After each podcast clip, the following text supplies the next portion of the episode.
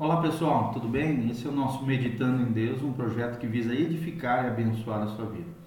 Hoje nós vamos tratar de um assunto escatológico, escatologia, que legal, né?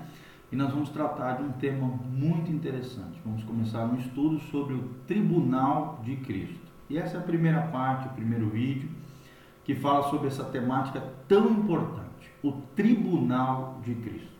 Nós temos como mensagem principal é, precisamos entender que todos os cristãos, todo verdadeiro crente será examinado diante de Jesus Cristo. Todo o verdadeiro cristão, o crente, crente verdadeiro, aquele que acredita em Jesus, será examinado, ou seja, sofrerá um juízo diante de Jesus Cristo. Mas que juízo é esse? Que tribunal é esse? O que é verdadeiramente o tribunal de Cristo? Então são essas perguntas que nós vamos ter que responder através desse estudo tão especial.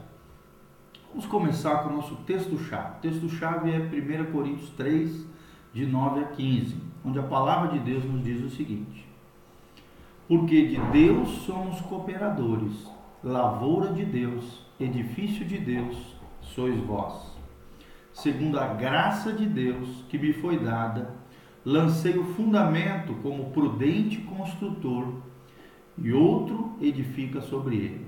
Porque ninguém pode lançar outro fundamento, além do que foi posto, o qual é Jesus Cristo. Contudo, se o que é o que alguém edifica sobre o fundamento é ouro, prata, pedras preciosas, madeira, feno e palha, manifesta se tornará a obra de cada um, pois o dia a demonstrará. Porque esta está sendo revelada, estará sendo revelada pelo fogo. E qual seja a obra de cada um, o próprio fogo o provará.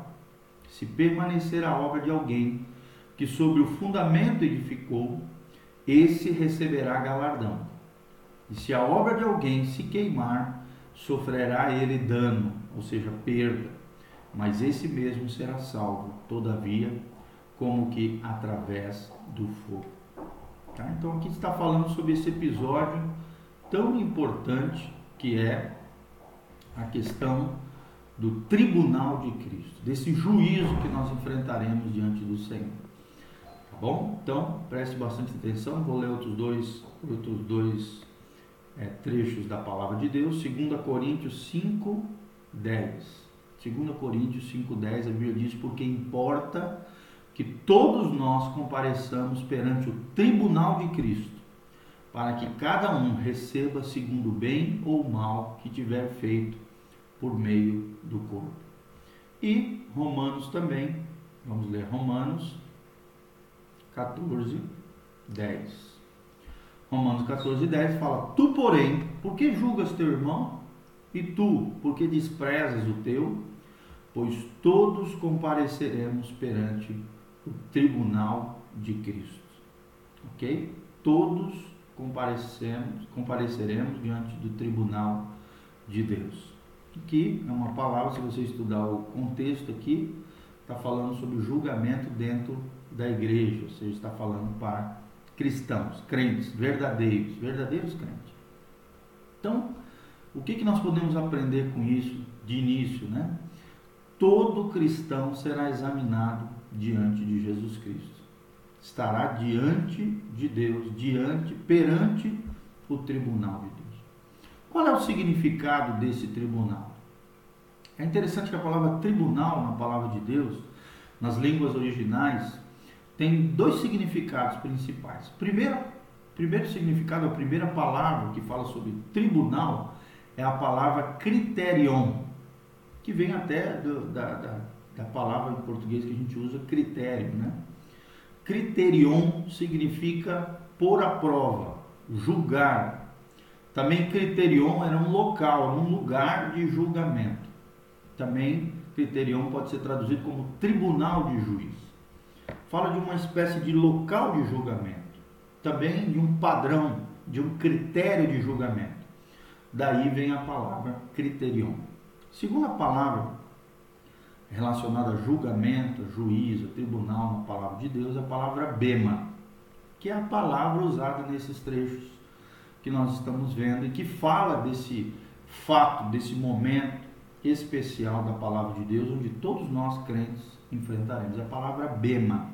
Bema, no original grego, significa plataforma elevada do juiz ou do presidente, de uma autoridade. Né? Por exemplo, a legião romana tinha essa plataforma para que as pessoas que se destacassem nas guerras, o presidente, né, o, o, o, principal ali, aquele que estava comandando os exércitos, as legiões romanas, é, destacasse os melhores soldados. Era uma plataforma elevada de destaque, de recompensa. Também essa palavra bema significa assento de recompensa, ou seja, um local onde a pessoa era honrada, onde ela recebia uma recompensa pelo seu destaque, pelo seu empenho na guerra. Traz a ideia disso, proeminência, de dignidade, de autoridade, de honra, de recompensa. E é tudo isso que nós teremos no céu, se realmente formos cristãos fiéis, ok? Então, a palavra bema é a palavra que se refere ao tribunal de Cristo nesses trechos que nós estamos lendo. Então, esse é o significado da palavra tribunal na palavra de Deus. Ou pode ser criterion, ou então bema, como nós já vimos aqui. Tá bom? Onde é que, qual é a ocasião desse bema de Cristo, ou seja, desse tribunal de Cristo? Vamos ver que isso vai acontecer logo após o arrebatamento e a ressurreição dos santos. E o local será o céu, tá bom? Então será uma espécie de recompensa após a ressurreição dos justos, né? E o arrebatamento da igreja será a recompensa dada, né, para aqueles que receberem essa recompensa, essa dádiva, logo após o arrebatamento da igreja e a ressurreição dos justos. Nós vemos isso claramente em 1 Tessalonicenses 4, fala desse, desses dois momentos, ressurreição e arrebatamento, que vão ocorrer na volta de Jesus. E, e quando isso vai acontecer? Qual é a ocasião? Quando Jesus retornar à terra, né? a igreja já é vista como recompensada por Deus. Muito interessante, quando Jesus retornar à terra para reinar, no que a gente chama de milênio, reino milenar, a noiva de Cristo, a igreja do Senhor, já é vista como vencedora, como recompensada, como alguém né, que, que praticou justiça. Está lá em Apocalipse 19, 8. Vamos ler lá, Apocalipse 19, 8. Apocalipse 19, 8. A palavra de Deus fala: Pois lhe foi dado vestir-se de linho fino, finíssimo, resplandecente e puro, porque o linho finíssimo são os atos de justiça dos santos. Então aqui a igreja já está vindo em glória com Jesus Cristo, retornando à terra com ele em glória e graça no que se chama a Batalha de Armagedon, ele vence seus inimigos e estabelece o reino milenial sobre a terra. Né? Então aqui a noiva, a igreja, já fala de atos de justiça, da justiça dos santos. A igreja já vem cheia de glória, da glória de Cristo, recompensada.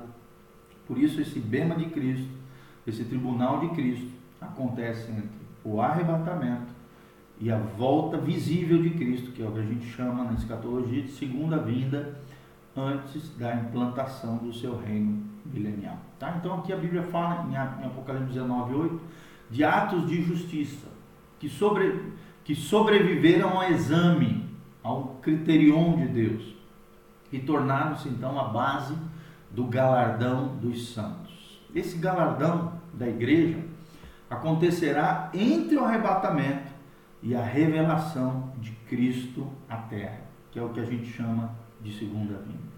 Tem muita confusão dentro da escatologia, que é essa questão entre a segunda vinda de Cristo e o arrebatamento. Tem gente que acha que é a mesma coisa. Tem gente que acha que é o mesmo episódio, mas não é. Quem tem uma, uma posição pré-tribulacionista ou meso-tribulacionista acredita firmemente que a segunda vinda e o arrebatamento de igreja são dois momentos distintos e é entre esses dois momentos que ocorrerá esse tribunal de Cristo, segundo a palavra de Deus. Então, serão galardões que a igreja receberá entre o arrebatamento e a revelação de Cristo à terra. Tá bom? Qual será o lugar do bema de Cristo? É o que nós veremos no vídeo a seguir. Então preste atenção, participe conosco e tenho certeza que você será tremendamente edificado. Qual será o lugar do bema de Cristo?